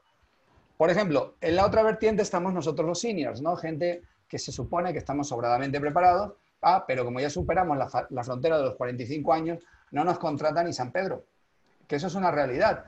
Entonces tú haces un promedio de cuánto te cuesta una carrera, cuánto te cuesta una certificación, las maestrías y todo, y resulta que todo ese dinero lo tienes que recuperar entre los 25 y los 45 años. Tienes 20 años para montar una familia, eh, tener el retorno de inversión de los estudios que has hecho y encima eh, tener dinero para cuando no te quieran contratar al final te sale más rentable trabajar en el cibercrimen, si lo miras económicamente. Y ese es un problema que disuade a mucha gente a invertir en estudios de tecnología. Ustedes lo saben, una carrera de tecnología en una universidad de prestigio es carísima, las certificaciones son carísimas, ser un líder en tecnología es carísimo. Entonces, aquí lo que dijo antes Luis es crear redes de información, redes seguras, me refiero con personas que ya conozcas, y crear equipos de colaboración. De modo que si trabajas en una gran compañía y también a la par puedes hacer tus proyectillos, mejor que mejor. Y si en un futuro, cuando ya seas un senior, te montas tu compañía eh, auditora, consultora o de colaboración, mejor todavía. Porque las grandes compañías hoy en día están eh, inspiradas en que a los 45 años cortan cabezas a todo el mundo o a casi todo el mundo. Y tú, David, que... Ah, perdón, perdón, perdón. Este, no. No, no, solo quiero decir que mirar la rotación que tienen los CISOs ahora mismo es altísima. Y es por esto, es por esto. Claro, también hay algunos que se lo merecen porque están eh, durmiendo, se congelan en su conocimiento y se quedan obsoletos. Ok, súper. Entonces, básicamente sigan, sigan estudiando este, y busquen eh, una empresa respetable que les pague por sus conocimientos, si es que los tienen, y si no, busquen una empresa que les permita adquirir más conocimientos. Este, tú, David, ¿qué experiencia tienes en esto? Este, ¿Tú qué recomiendas? ¿Cómo, encontraste donde has trabajado este, por comunidad o por eh, unas cervezas o en LinkedIn o qué onda? Este, buscando en Facebook quién contrata hackers o qué. Pues, pues, pues, básicamente sí es algo muy importante, este, ir a asistir a estas comunidades, crear ese lazo de confianza con estas personas que se dedican a la parte de seguridad porque recordemos que ciberseguridad básicamente nos están entregando el alma de la empresa. Y si no tenemos esa confianza de esas personas, si no nos damos a conocer con pequeñas acciones que hagamos a lo largo de todo este entrenamiento que estamos haciendo, va a ser un poco complicado que una empresa te vea, te voltee a ver y te diga, oye, este, pues eres bueno, pero pues qué show, ¿no? Entonces, comenzamos con esta parte de ir a conocer este, más personas, por ejemplo, aquí en los podcasts, eh, ver los chats de las conversaciones que se están generando, ver perfiles de personas que están interesadas en esta parte de seguridad, comenzar a hacer ahí este, pláticas con ellos, comenzar a integrarse a este mundo. Una vez que ya están integrados, y créense un blog, créense un, sí, como tal un blog. Si tú aprendiste hoy a utilizar un Nmap, públicalo, publica ahí. Este, estas son las instrucciones para hacer un escaneo con Nmap. Si mañana aprendes sobre hacer un hola mundo en Python, también públicalo. Y esto es algo muy importante, porque cuando tú vayas a una empresa le vas a decir, mira, yo desde hace cinco años o hace más años, llevo un blog en el cual este, he estado escribiendo todo lo que he estado aprendiendo y eso te va a espaldar a ti que aunque no tengas las certificaciones adecuadas para entrar a ese perfil, sí vas a tener respaldo de decir, y la empresa va a decir, ok, pero ya vi que sí tienes el conocimiento y desde qué tiempo tú has estado practicando en esta área. Algo muy importante que me ha tocado ver es que eh, muchos expertos en seguridad que tienen bastantes años de experiencia no consideran esta parte y se dejan llevar, como bien lo comentamos en un principio, por las certificaciones. Pero a mí me conviene más una persona que constantemente se esté capacitando y que lleve todo este skill y que lo documente a una persona que llegue de la nada y me diga, es que yo lo sé, es que yo hice esto. Entonces, si algo le recomiendo es que se junten con estas personas, hagan este, este intercambio de información, dense a conocer. Obviamente no hagan un deface y pongan ahí hackeado por la NASA. Eh, eh, eh, eso sí los va a dar a conocer, pero para el lado del mal, porque aquí hay dos vertientes en algún momento, este, muchos de ustedes lo saben, muchas organizaciones cibercriminales intentaron comprarme. Entonces, ¿por qué sucedió esto? Porque yo por ahí hace algunos años atrás solía publicar ese tipo de acciones y llamé la atención de, de, personas no deseadas. Entonces, algo muy importante es identificar hacia dónde vamos a apuntar y seguir el código de ética de un profesional de la ciberseguridad. Es lo más importante que tú entiendas que lo primordial es la confidencialidad de la información. Una vez que entiendes este proceso, pues documentalo. Y pues sí, eh, por ejemplo, eh, actualmente tenemos esa ventaja de decir, tenemos un LinkedIn, tenemos un Facebook, tenemos un Twitter donde podemos estar posteando, publicando. ¿Y qué es lo que hacen las empresas de, que contratan los headhunters? Van, buscan en tus redes sociales y si ven que tienes puros memes, dicen, pues descartado, ¿no? Pero si van a tu LinkedIn y dice, pues hiciste el curso de tal o en tu Facebook publican mucha información relevante de seguridad o del área que te interese, van a decir, pues esta es la persona indicada. Entonces hay que apoyarnos de todas estas plataformas para encontrar ese, ese trabajo que estamos buscando. Y pues sí, algo interesante es que si bien podemos entrar directamente a una empresa de alto nivel, donde básicamente vamos a hacer un número más, y que nuestra aportación no se va a ver reflejada tan rápidamente. Si ustedes comienzan en este camino, sí les recomiendo comenzar en pequeñas empresas que estén enfocadas directamente a ciberseguridad y partir a partir de ahí. Estas pequeñas empresas, lo que ustedes aporten se va a reflejar más en toda la organización, porque si hicieron un PNT, si hicieron, no sé, una auditoría ustedes mismos, se va a reflejar porque no son muchas personas que existen en esa organización a estar en una organización donde son más de mil empleados y de esos mil empleados, pues te van a decir, mira, esto lo hizo este, Pablo. Ah, pues sí, pero pues tenemos como 500 Pablos aquí. Bueno, está bien, nos sirvió. Entonces, algo muy importante es comenzar con ese, con ese paso y es algo que también hemos mencionado, la humildad. El hecho de trabajar en una empresa pequeña, mediana, no significa que seas malo, significa que vas comenzando y te vas encaminando a ese punto de donde vas a llegar y vas a decir, ahora sí soy el CISO, soy el experto en seguridad, que obviamente no lo sé todo, pero puedo aportar más y apunto hacia una empresa más grande o apunto a generar mi propia empresa de, de ciberseguridad.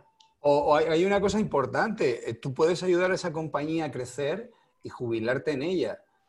O sea, e, el, punto es que des el, el 100% y no seas de esos tantos CISOs que conocemos por ahí que se duermen en los laureles les parten la madre, sale en un periodicazo que su entidad financiera ha sido hackeada o, su entidad gubernamental y tú dices, a, mí me duele, ¿no? Cuando veo esas noticias, ¿no? Porque eh, nos pone el nivel de seguridad informática en México a la altura de los tobillos.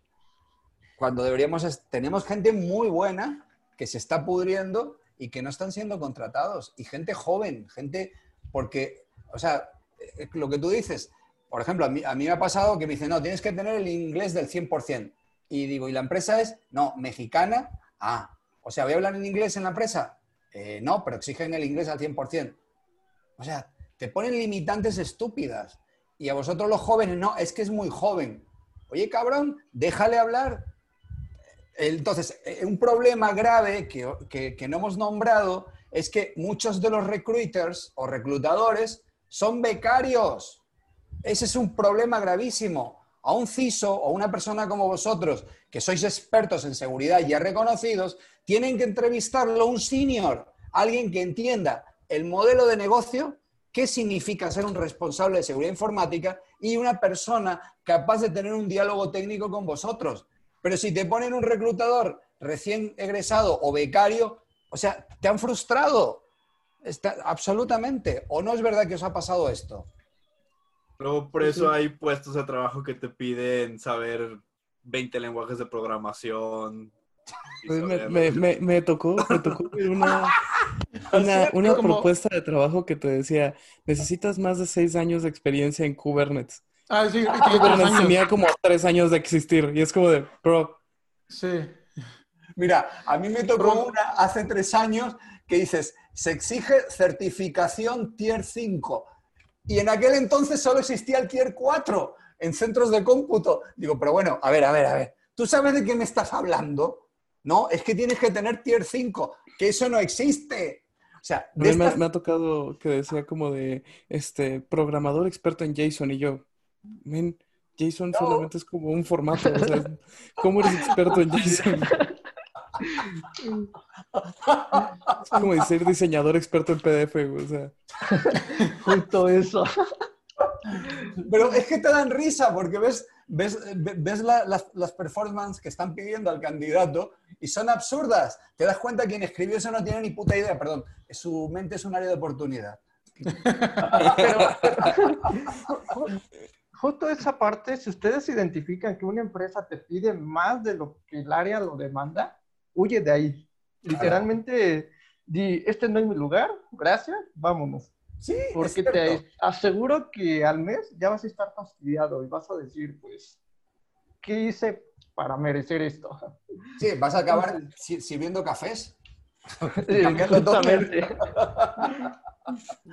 no, y ahora mismo, con esto de la, de la ley eh, mexicana de bancaria de valores, se han puesto montones de sofores y empresas de estas de pago electrónico buscando CISOs como locos, pagando una miseria y exigiendo, vamos, hasta estado físico virgen, te lo juro, ¿eh? pero bueno, ¿qué, tienen en los headhunters en la cabeza? Pues, en fin, es otra, otra crítica de las mías. Pero bueno, entonces, en resumen, lo que dice David es que ustedes en lo que vayan aprendiendo cosas, tienen que llevar un diario, ¿verdad? Este, o eso es lo que recomienda David. No necesariamente un diario per se, me refiero a un blog, este, o a lo mejor GitHub, o a lo mejor un portafolio de proyectos, no importa. Pero cualquier cosa que aprendan, aunque sea algo básico, ¿verdad? Aunque aprendieran a hacer un escaneo básico de Nmap, aunque aprendieran a instalar Kali, aunque aprendieran a hacer un hola mundo en Ruby, ¿verdad? Que es lo más sencillo del mundo. No importa. Este, lo que dice David, que yo estoy de acuerdo, yo creo que todos aquí estamos de acuerdo, es que documentar todo lo que están haciendo todo lo que van aprendiendo y compartirlo, no solamente documentarlo, sino compartirlo, eh, les va a servir mucho a mediano a largo plazo. Este, porque a lo mejor, eh, vaya, una empresa no te va a contratar porque vio un Hola Mundo, ¿no? Pero de lo Hola Mundo sigue cómo aprendiste a hacer, eh, no sé, un if, luego aprendiste a hacer matrices, luego aprendiste a usar inteligencia artificial, luego aprendiste a implementar eh, frameworks, luego aprendiste a, documentar, eh, no sé, el, código adecuadamente, eh, siguiendo a lo mejor WASP o siguiendo algún estándar de seguridad, y dice la empresa, ah, ¿cómo? O sea, este, este chavo... sabe. Sí, y no solamente sabe, sino puedo rastrear su trayectoria de cómo va aprendiendo y a lo mejor alguien puede decir, ah, chis, o sea, aprendió un estándar de seguridad en una semana, interesante, ¿no? Entonces, este chavo no solamente sabe, no, sale, no solamente ha aprendido, sino está comprometido a aprender y a mejorar. Tiene la actitud. Exactamente, tiene la actitud. Este, algo que me pasa... Sorry, sorry, ah, No, solo quería decir, este, y esto, eh, pues publiquenlo en medios adecuados, ¿verdad? O sea, por ejemplo, eh, aunque sí está chido publicar en Facebook, para eso existe LinkedIn. Para eso existe, por ejemplo, hay muchas personas, eh, o por ejemplo, yo me he topado gente que toma nuestro curso y publica el certificado en Instagram, en TikTok, en Facebook, que no son nada mal, ¿verdad? Está bien presumir, pero no, no lo este, no, encuentro, no los encuentro en LinkedIn. No es eh, correcto. Pablo, sí, entonces... Si, yo me voy a la Universidad de Santo Domingo de Tepito, ahí en la zona del Centro México, estoy seguro que tu firma ya la tienen escaneada.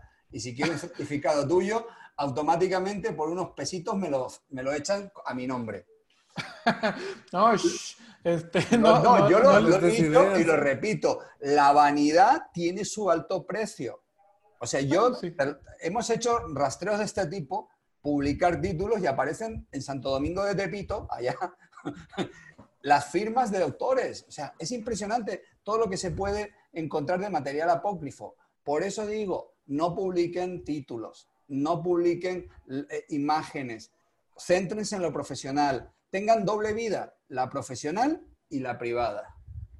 Sí, yo lo, yo lo que digo es que, eh, por ejemplo, si tienes una certificación, eh, nosotros, por ejemplo, tenemos una, un este, numerito de identificación para cada que pasa el examen, este, y que aparte, eh, como nuestra empresa está registrada en LinkedIn, se puede comprobar, este, lo publica en LinkedIn.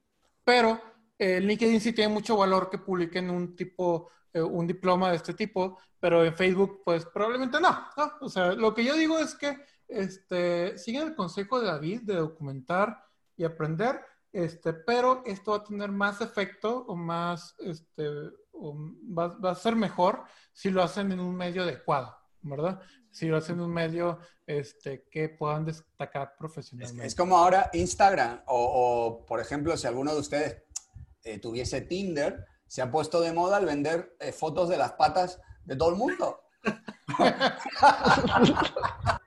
Entonces, imagínate a alguien que, y en Instagram también hay gente que vende las fotos de las patas. O sea, eh, poner un, certificado de un cumplimiento de un curso que te ha costado dinero en una red equivocada, es que no, vamos, no, no seas payaso. No te, no, te, van a considerar en la vida como persona seria. Y como tú dices, Pablo, en, en LinkedIn, por supuesto, es una, una red adecuada, porque es una red profesional. Sí, y también la inversa es correcto, o sea, no se vayan a poner este foto de patas en LinkedIn, ¿verdad? O no vayan a poner Digo, como ejemplo, ¿verdad? ¿Qué tal, ¿qué tal que eres un modelo de pies, güey? Bueno, bueno, bueno, bueno, es otra cosa, pero, pero me, me refiero que, que lo inverso también es verdad, ¿verdad? O sea, no pongan un meme este, en LinkedIn, ¿verdad? Este, o una foto de su, su borrachera, este, o su perro, o lo que sea, en LinkedIn, ¿verdad? O sea, hay que, hay que intentar usar los medios como deben de, ser usados, ¿no? Este, me ha tocado, eh, por ejemplo, me tocó un alumno hace mucho que me, me dijo, oye, este, eh, es que, ¿cómo consigo trabajo? ¿Qué onda? No entiendo. Este, ya después de que tomó el curso y todo, y de hecho sí sabía y todo, y le pregunto, eh, ¿tiene LinkedIn? Me dice, ¿qué es LinkedIn? y yo, ah. ah. empezamos por ahí. ¿Y en dónde estás mostrando el certificado que, que conseguiste? Pues en Facebook. Ah, ¿dónde? No, pues en un grupo de ventas. ¿Qué? ¿Cómo? Sí, o sea, eh, nada que ver, ¿verdad? En Twitter ya de que dile. Sí, casi, casi, ¿verdad? y de hecho, ¿sabes qué? O sea, ahorita que estamos tocando como este tema de LinkedIn, yo la neta muchas veces prefiero que me mandes tu LinkedIn a que me mandes un CV. Sí. O sea, el LinkedIn, además de tener como todas las cosas que dice tu CV, o debería de tener todas las cosas que dice tu CV, también tiene cuáles son tus interacciones, cuáles son tus intereses, eh, tus intereses profesionales, digo, si te gusta viajar y cosas así, pues vaya, sí es importante, pero tampoco es como lo más fundamental para la empresa. Este, entonces, o sea, a, mí muchas veces yo prefiero que a mí me manden su LinkedIn y entonces a partir de ahí veo como todas las cosas y además por ahí puedo hablar directamente con ellos a que este, me manden un CV. Y de hecho, por ejemplo, cuando yo conozco gente en, este, en eventos o conozco gente en, en conferencias, en convenciones, en lo que quieras, muchas veces nos, nos pasamos el contacto por LinkedIn. Y entonces ya después platicamos como de, oye, no, sí, te acuerdas de mí, que no sé qué, este, eh, de, sobre estas cosas. Y ahora, por ejemplo, para el lado técnico o el lado de desarrolladores, una cosa que, que complementando lo, lo, del tipo portafolio que dijo Dimas hace rato, eh, en el caso de desarrollo, GitHub es la cosa que puedes utilizar, ¿no? Y entonces, o sea, puedes estar participando en proyectos que son de código abierto, puedes estar haciendo tú tus propios proyectos y entonces aparecer por ahí, este, como con, con todos tus commits y con todas las cosas que haces. Eso, por ejemplo, en el lado de desarrollo para una entrevista técnica es súper valioso porque entonces ves que es una persona que está ya acostumbrada a desarrollar, a lo mejor tiene ciertas metodologías, a lo mejor conoce ciertas cosas que, que un libro o que una escuela no te da. Entonces, este, o sea, eh, definitivamente tener como un portafolio tener algo que demuestre que sabes lo que sabes o que sabes lo que dices que sabes, este, es, es muy importante y, y, muchas veces es más valioso que solo tener un diploma. Pero también una cosa, Rodrigo, que hemos dejado en el tintero. Yo como persona eh, de seguridad, de safety también, hay un problema mucha gente utiliza las redes sociales profesionales para enmascarar a delincuentes. ¿A qué me refiero? Yo conozco CISOs que son drogadictos, que son altamente eh, viciosos. Entonces, tú imagínate un tipo de estos que en una situación de crisis tienes que poner en marcha un DRP y el tipo está offline, mentalmente, psicológicamente y demás. La única forma de enterarte de esto es que cuando vas a contratar una posición crítica, inviertas en un perfil socioeconómico cultural. Porque hay gente que, son defraudadores, que ganan 50 y gastan como 200 cada mes. Bueno, el diferencial de dónde les viene. Entonces, a los departamentos de RH, que yo he colaborado en empresas como en Cemex, en Axtel y en otras, donde investigábamos los perfiles de los candidatos, LinkedIn estaba muy bien. Y lo como tú dijiste, las otras redes también. Pero en Facebook averiguábamos lo que necesitábamos saber antes de las entrevistas. Y luego, haciendo un perfil, eh, por ejemplo, de antecedentes penales, de vicios, de detenciones y demás, podíamos saber si el candidato realmente era válido para la posición crítica estratégica que se estaba solicitando. Porque hay mucha gente que realmente tienen una imagen pública y una imagen privada que es totalmente un desastre. Y cuidado, en posiciones críticas donde tengan que manejar datos sensibles y que tengan que responder ante la organización en una situación de riesgo, como ese tipo esté offline mentalmente, te metes en un broncón impresionante. Se mete la bronca el de, el de recursos humanos por contratarlo, el headhunter por recomendarlo y la gente de seguridad de safety por no haber hecho una investigación de valores eh, humanos, psicológicos, personales y de desviaciones. Cuidado con este dato. No todo es bonito lo que hay en LinkedIn. Y, esto es algo muy importante porque cuando hablamos de ciberseguridad no estamos hablando, como bien decía Pablo hace un momento, de un puesto cualquiera. Estamos hablando que vamos a estar trabajando directamente con información de la organización. Imagínense que vamos a contratar a una persona que tiene habilidades en hacking ético y que pues sí investigamos su perfil de LinkedIn, vimos que es una persona pues que tiene el conocimiento comenzamos a ver su Facebook que postea muchas publicaciones acerca de ciberdelincuencia y llega un momento, por ejemplo, ahorita la crisis que se dio a partir del COVID, que la organización no pueda mantener a todo su personal y lo despidan. ¿Qué va a hacer esta persona con conocimientos en ciberseguridad con la organización? como parte de su venganza, por así decirlo, porque lo despidieron. Y esto es algo interesante, ¿no? Que en cualquier momento esta persona se puede voltear en contra de la empresa y toda la reputación que la empresa había generado a lo largo de los años se va a ver dañada en unos minutos por una brecha de seguridad que esta persona este, va a generar o que esta persona deje antes de irse un backdoor y en cualquier momento después de un tiempo pueda regresar a, a entrar a la organización y comenzar a filtrar información acerca de la misma.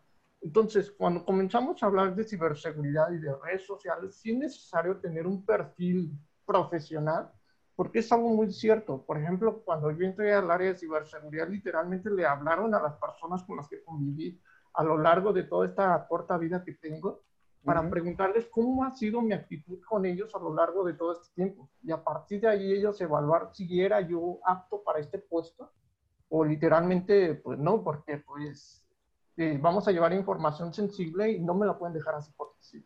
Y es algo que ustedes como eh, personas que apenas van a comenzar en esta área o que van en ese camino, deben tomar mucho en cuenta. Este, la actitud sí, pero sí seguir una línea profesional. Es cierto que es divertido publicar memes, yo lo hago muy seguido en medios, pero sé el momento, ¿no? Por ejemplo, cuando publico algunos memes por ahí, bloqueo a las personas que yo digo que son críticos ¿no? Que pudieran ahí este, ver que pues también me divierto, pero que para ellos pudiera ser alguna amenaza, ¿no? Considerarlo una amenaza. Entonces sí tomar esa, eh, en cuenta mucho esa parte, ser profesionales a cuando este, estemos hablando de ciberseguridad. Sí, aquí, aquí una cosa que me gustaría este, recalcar de, de, lo que dijo Dimas es el tema ético. Este, por ejemplo, a mí me tocó una persona que quería integrarse al equipo, este, que sabía y todo, pero ¿sabes cómo este, intentó llegar? Decir, mira, ¿ves esta empresa? ¿Otra empresa? Ve, acabo de tumbar su página, acabo de hackearla. Qué mal. Sí, sí sabe de todo, pero ¿qué tipo de confianza me va a dar esa? Que si llega a haber cualquier discusión, cualquier falta de, de confianza, que alguien le dé un soborno, este, ¿qué me, qué, me confianza me da eso? De que no vaya a ser otro blanco, ¿verdad? O es más, de que no vaya a ser yo uno de los blancos que ellos, que él está utilizando para probar que puede hackear a alguien, ¿verdad? Este, yo, yo creo que esto es algo muy, muy, muy, muy importante que mencionó David, porque aquí hay personas que toman el curso, aprenden cosas, a pesar de que se les dice que pueden hacer daño con esto, y que quieren conseguir un trabajo o probar que saben eh, hackeando o cometiendo pues actos de cibercrimen. Vaya, hablamos como lo que es. Siempre que me preguntan a mí de que, oye Rodrigo, no, pero es que si yo llego con una empresa y los hackeo y después les muestro cómo los hackeé, este, ¿tú crees que me den trabajo? Y le dije, mira, Imagínate que es un cerrajero, ¿va? Y que llega y abre tu puerta y se roba tu horno de microondas. Después llega contigo y te da tu horno y te dice, oye, mira, es que pues yo me metí y, y robé tu horno, pero pues aquí está, ¿me contratas para poner este, eh, para ponerte una nueva chapa?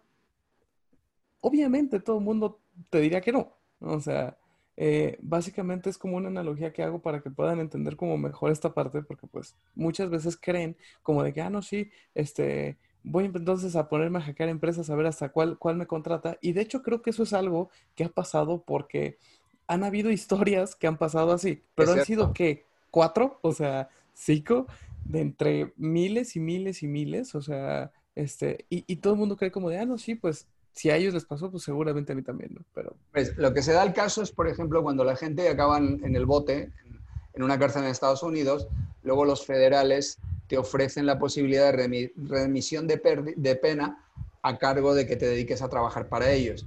Pero como tú dices, son casos mínimos. Lo, que hay que tener claro es una cosa. Lo que tú hagas, pienses y escribas, eso algún día va a ir en tu contra. Entonces es mejor conocer los principios de la ética profesional, de cómo crearte un perfil honesto, con reputación, con integridad y que seas un referente en lo que tú hagas. Porque si tú, por ejemplo, te enfermas de cáncer, no vas a ir a un recién egresado, vas a ir a un tipo que lleve años sabiendo de oncología, ¿cierto? Pues esto es igual. Lo malo es que tenemos demasiada intromisión en, nuestro, en nuestra profesión. Y por ejemplo, yo un día dije en LinkedIn y se armó un buen revuelo de que los cursos de hacking ético deberían tener un certificado de gobierno para saber quién los está tomando. Porque, a ver, si yo me voy a, una escuela privada a hacer un curso de manejo de AK-47 o de eh, minigun o de lanzacohetes, todo esto eh, armamento militar, ¿Ustedes creen que me van a impartir a mí, como Jesús Torrecillas, un civil, ese tipo de formación? ¿Para qué la, que yo, para qué la querría yo?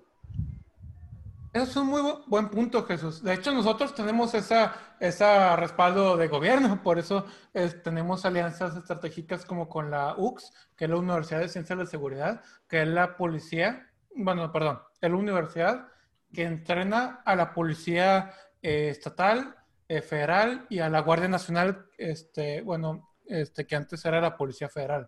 Este, eh, entonces, sí, eso es un punto bien importante que, eh, que yo creo que en toda Latinoamérica estamos mal, pero debería de haber mejor regulación en cuanto a temas de capacitación. ¿Sí? sí, porque, Pablo, un tipo que, que no en su vida ha dado señales de vida, valga la redundancia, en ciberseguridad, que de repente quiere hacer un curso avanzado tuyo de hacking ético y no ético.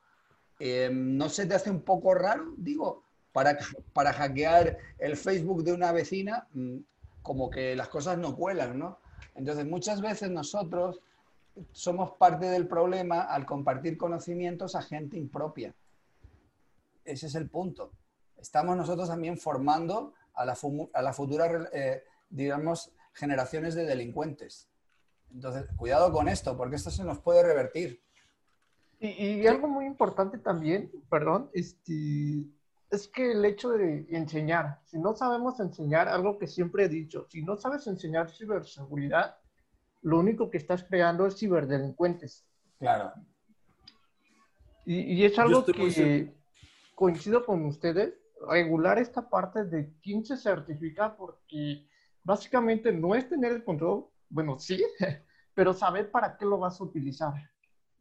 Porque si no, pues básicamente, como bien mencionaba, el lado más fácil y que me deja más dinero es la de ciberdelincuencia. Que trabajando legalmente gano tanto al mes, trabajando ilegalmente lo gano en un día, en unas horas, pues digo, me conviene más por esta línea. ¿no? Es, que mira, tan fácil como poner un, eh, un agreement en, en un curso en el cual usted se compromete a no hacer mal uso de la información que va a ser compartida y en cuyo caso acepta eh, ser sometido a la legislación vigente en materia de delincuencia organizada y que la gente firme el disclaimer.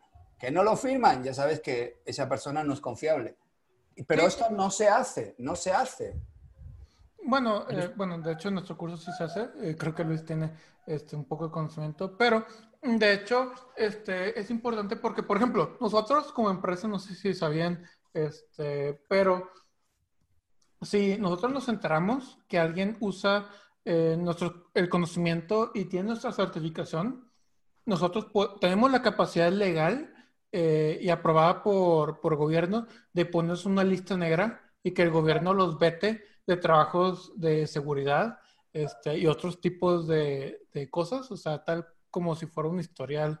Este, Sí, no es un historial directivo, se llama, eh, vaya, el abogado probablemente me corregiría, pero es un tema de ética, ¿verdad? Este, es, es un como, es, es, como una llamada de atención ética, eh, es como una tacha que dice, esta persona a lo mejor no cometió un crimen porque no se le ha dado una convicción, pero ha hecho actitudes no éticas, por lo cual esta certificación se le ha este, rescindido y por lo tanto está en lista negra a nivel federal de, eh, de ejercer en cualquier área este, de, de, seguridad, ¿verdad? Este, entonces eso significa que no puedes trabajar con empresas de alto nivel, con bancos, con entidades financieras, con entidades militares, este, paramilitar, digo, de policía, policíacas, este, ni tampoco con ningún tipo de arma este, o ningún otro tipo así. Yo estoy, yo estoy muy seguro que a Rodrigo le ha tocado, porque a mí me ha tocado que es muy, muy obvio cuando un estudiante tiene otras intenciones. Digo, se, se, da a notar, se ponen muy intensos. luego, luego, luego, te empiezan a decir así como de que, oye, y, y entonces, mm, ¿cómo hackeo el Facebook? O, Mi novia. A lo que voy con todo esto, eh, si quieres llegar con una empresa y venderte, para eso hay muchos programas de Book Bounty. Literal, nada más googlealo en, en pues, haz Google y vas a encontrar cómo puedes llegar con empresas que están ya preparadas para que tú les llegues y tienen unas ciertas normas. Para todos los demás de los que están aquí en el podcast, nada más me gustaría que me dijeran un sí o un no sobre esta pregunta. ¿Va? Contratarían a un tipo como Kevin Mitnick. ¿A qué me refiero? A un tipo que tiene antecedentes penales por ciberdelincuencia y ha pisado varias veces la cárcel. ¿Sí o no? No, no. La verdad es que no.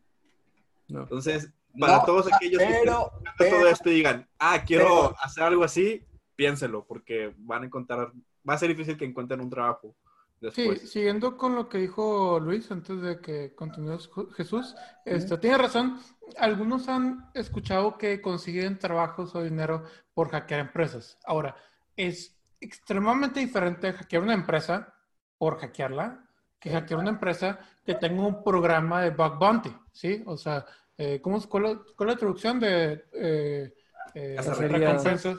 Cacería de recompensas, sí, no, no, no se llama. Cacería de bugs, Sí, cacería de, fallas, ¿verdad? Este, digo, a lo mejor me van a pegar por la traducción pocha, pero, este, pero sí, un bug bounty. Entonces, no es lo mismo en absoluto eh, hacer uso de un programa de bug bounty para justificar una contratación o incluso un premio, que es algo que la empresa ha hecho explícitamente eh, público, que están de acuerdo con ello este, y que te dan permiso de hacer, de entrar a ese programa de Bug Bounty, a hackear una empresa este, que no tiene un programa de Bug Bounty e intentar que te contraten. Porque esto no solamente te puede este, causar a que te veten. Por ejemplo, si, si a mí me intentan hackear y yo me entero de la persona, yo puedo tal cual vetarlos y pedir que los despidan de donde trabajen. Eso puede pasar. Sí, de hecho hay mucho... Eh, mira, el tema del hackeo, ¿quién no ha hecho alguna vez hackeo? Pues todos. Ahora bien, también uno se prueba a sí mismo. El problema es que mucha gente, cuando logra encontrar las llaves del reino de una gran compañía, la vanidad le puede, la codicia le puede. Se ciegan, se engolosinan y dicen, bueno, ¿y ahora qué hago con este conocimiento? Porque también tienen el espíritu de querer ayudar para que los reconozcan, ¿no? Porque la gente, todos los malandros al final quieren que los capturen porque eso los hace que los han reconocido. Entonces, es una componente psicológica patológica bien estudiada. Ningún hacker deja todo cerrado, siempre deja por ahí la firma de código para que vea lo chingón que es. Y eso la gente que se dedica al análisis forense de cibercrimen lo sabemos perfectamente. Entonces, aquí el punto está de que si un tío eh, se intenta meter en mi compañía o me dice, mira, te jodí todo y demás, contrátame, yo simplemente ni le, ni le escucho y le digo gracias, pero ya tenemos la, plaza cubierta y automáticamente llamo a mi gente de seguridad informática para ver por qué no han hecho bien su trabajo y mejorar las áreas de oportunidad detectadas. Sí.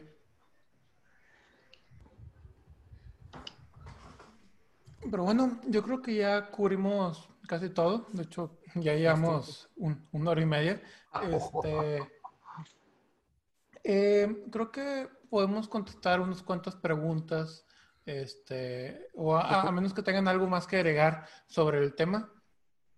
Ah, vamos pues a las preguntas. igual, igual y si quieres como conclusiones, cerramos el podcast y ya le damos a las preguntas.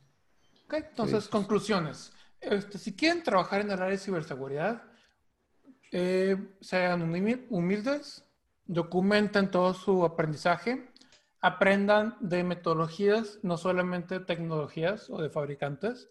No es lo mismo alguien que está certificado en una, en una certificación de un fabricante que alguien que está certificado en una metodología o que tenga conocimiento de una metodología eh, como un ISO, por ejemplo, no necesariamente un ISO, pero como un ISO. Este, busquen comunidad, busquen si pueden, si les es posible un mentor, este, o integrarse en una comunidad donde puedan encontrar un mentor. Eh, no hagan cosas eh, no éticas porque les van a bloquear muchas puertas. Eh, publiquen su, sus avances, pero no solamente los publiquen, sino en medios adecuados, es decir, un blog, un LinkedIn o algo similar enfocado a trabajo. Eh, no tomen cualquier trabajo que les ofrezcan, sino ustedes elijan a la empresa eh, y que la empresa sepa este, el tema antes de contratarlos. Por ejemplo, busquen un headhunter que sí sepa lo que está haciendo, sí sepa de temas técnicos, no solamente un becario. Eh, y bueno, este, ¿algo se me olvidó? Yo creo que la actitud, solamente que tengas la actitud de Y tengan la actitud de aprender, tengan la actitud de aprender, sigan aprendiendo, tomen cursos, lean libros este, y publiquen eh, todo esto en medios adecuados, ¿no? Y sean profesionales, generalmente hablando. Y bueno, con esto terminamos el programa de hoy. Déjame, una cosa, Pablo, un, ah, breve. Sí, dale. lo que hay que tener claro es una cosa, en contra a mis épocas de hacker, lo que decíamos antiguamente de que lo único seguro es que no hay nada seguro, es cierto, pero al día de hoy ya tenemos rastrabilidad, trazabilidad y seguimiento. Que eso hace 20 años no existía. Con lo cual, el que hoy la hace, lo podemos perseguir legalmente, montar un caso y ponerlo ante los tribunales. Cuidado con esto. No sé. Pero bueno, terminamos el podcast de hoy. Las últimas noticias de ciberseguridad. Aprende de hacking. Cómo atacar y protegerte. Nosotros somos hackers.